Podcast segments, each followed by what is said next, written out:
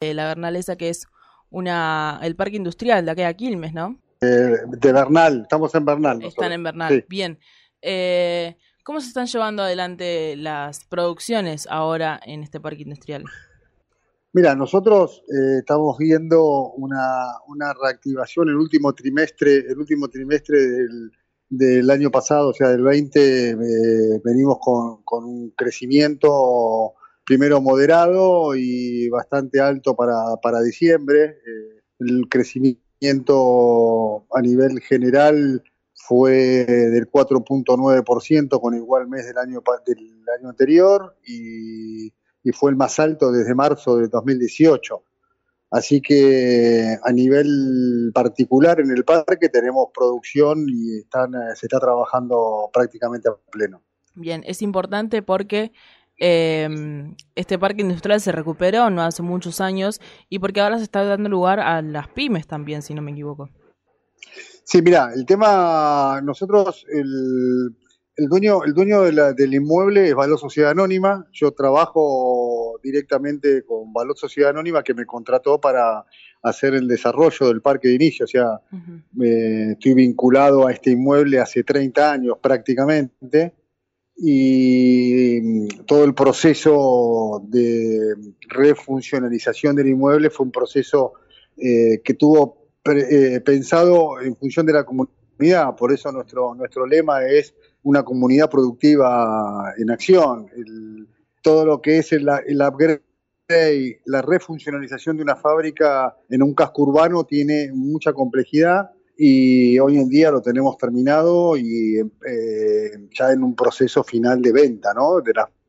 De hoy tenemos ocupado un 35% y calculamos que en los próximos años ocuparemos, los próximos tres años, cuatro, ocuparemos el 100%. Hoy están trabajando alrededor de 400 personas y la ocupación total proyectada es de 2.500 a 3.000 personas según la industria que se radique, que son todas industrias nosotros apuntamos, como es algo muy boutique, pues son 10 hectáreas, apuntamos a una industria limpia, una industria tecnológica. Por ejemplo, nosotros ahora estamos, eh, en este momento que me llamaron ustedes, estamos conversando con la gente de Newton, que son de acá de, Quilmes, que están programando la erradicación en el parque, analizándola eh, como un anteproyecto.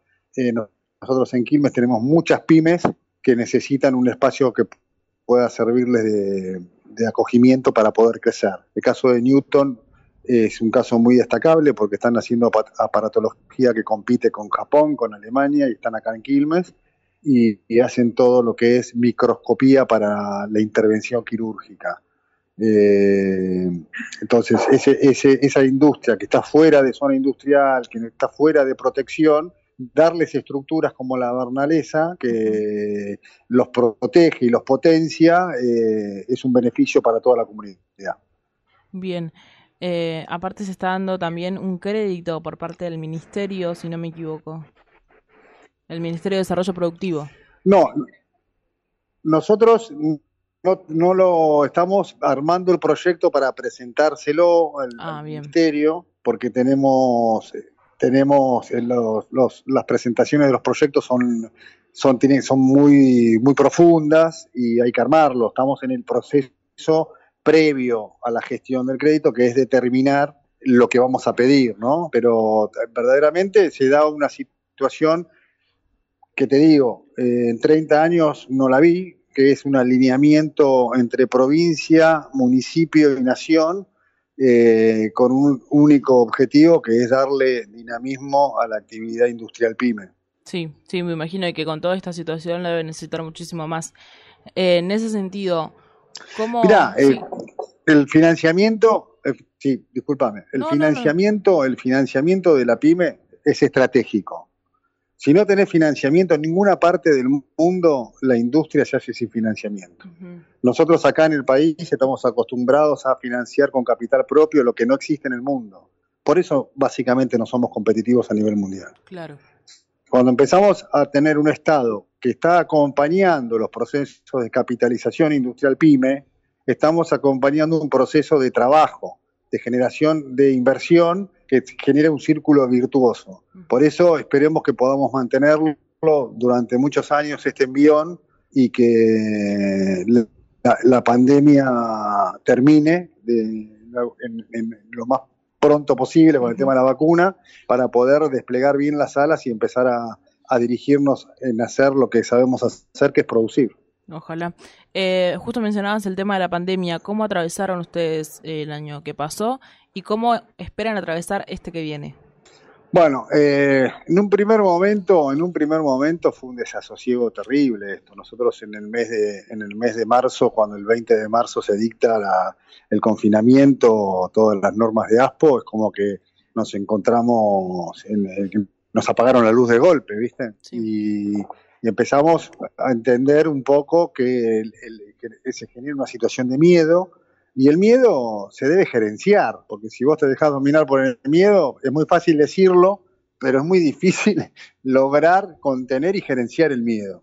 Tanto fue así que cuando empezamos a armar normas de protección, estar en un parque industrial tiene una ventaja. Los procesos dentro de los parques industriales son procesos regulados. ¿Qué quiere decir esto? Tenés reglamento de vigilancia, reglamento para estacionar, reglamento para eh, disponer los residuos, esa forma de trabajo te prepara para hacer un nuevo reglamento que fue el reglamento sanitario.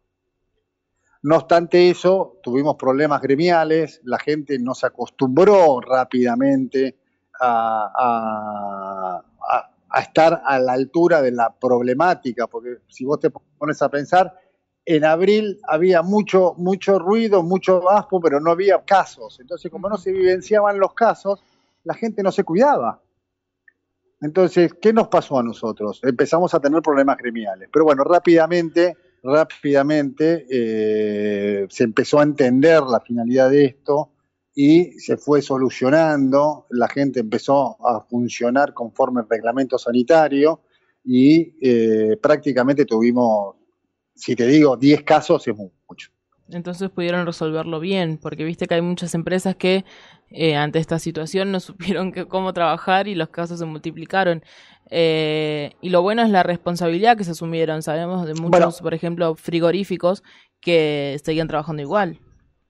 Claro, bueno, eh, a eso te vuelvo, te vuelvo a decir lo mismo, lo que te estaba comentando. Sí. Trabajar en un parque es trabajar en forma reglamentada, es trabajar de una, o sea, el parque industrial no es para cualquiera. Porque es como vos, si tenés oportunidad de conocer a alguien que vive en un edificio.